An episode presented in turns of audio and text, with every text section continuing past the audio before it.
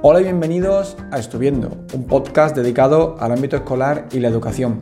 Quien os habla, Manuel García. Hoy traigo un programa muy cortito en el que me gustaría hacer una pequeña reflexión para saber vosotros qué, opináis, ¿no? Y que, si compartís lo que, lo que opino. Así que si cuando termine de escucharlo, pues me podéis dejar algún comentario con vuestra opinión acerca de lo que voy a hablar.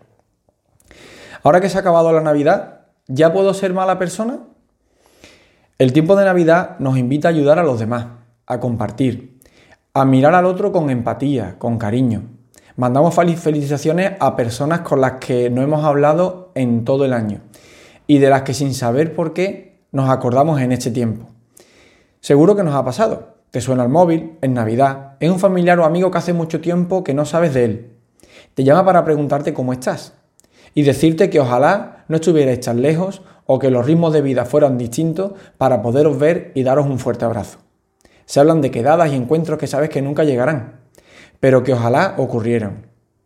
Llegan familiares a casa o sois vosotros los que os trasladáis para visitar a los seres más queridos. Los vídeos de Feliz 2023 vuelan por los WhatsApp, Instagram y demás redes sociales. Vamos a la calle con una sonrisa, sin saber muy bien por qué. Nos emocionamos a ver los adornos navideños en las calles, al decorar nuestra casa o al escuchar al más pequeño entonando algún villancico que le toca cantar en su cole.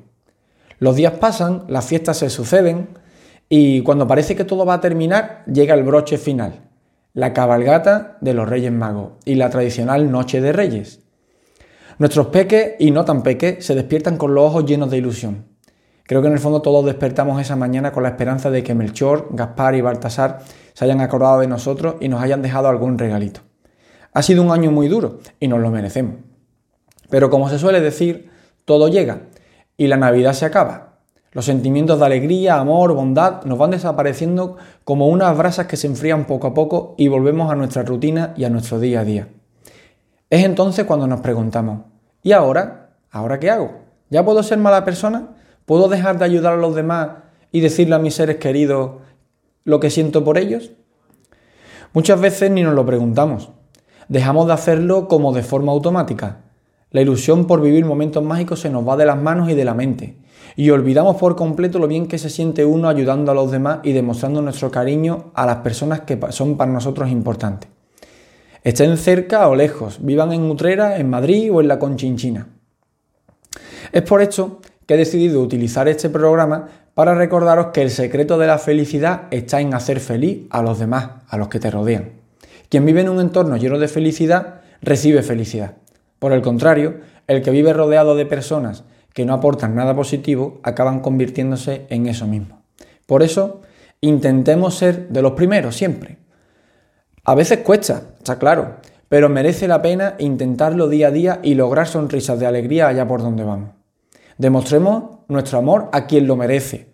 No hace falta decirlo, nuestros actos nos delatan. Ayudemos sin esperar nada a cambio. Disfrutemos de cada momento, ya que ese momento nunca volverá, ya que como, dice, como decía mi abuela, el tiempo pasa para todo el mundo por igual. Mantengamos la ilusión por vivir momentos mágicos, momentos únicos. Aprendamos a disfrutar de la compañía de las personas y valoremos por encima de todo a aquellas que nos dedican lo más preciado que tienen, su tiempo. Espero que os haya gustado esta reflexión os espero en el próximo programa. Eh, leo, os leo en los comentarios. Un saludo, sed felices. Adiós.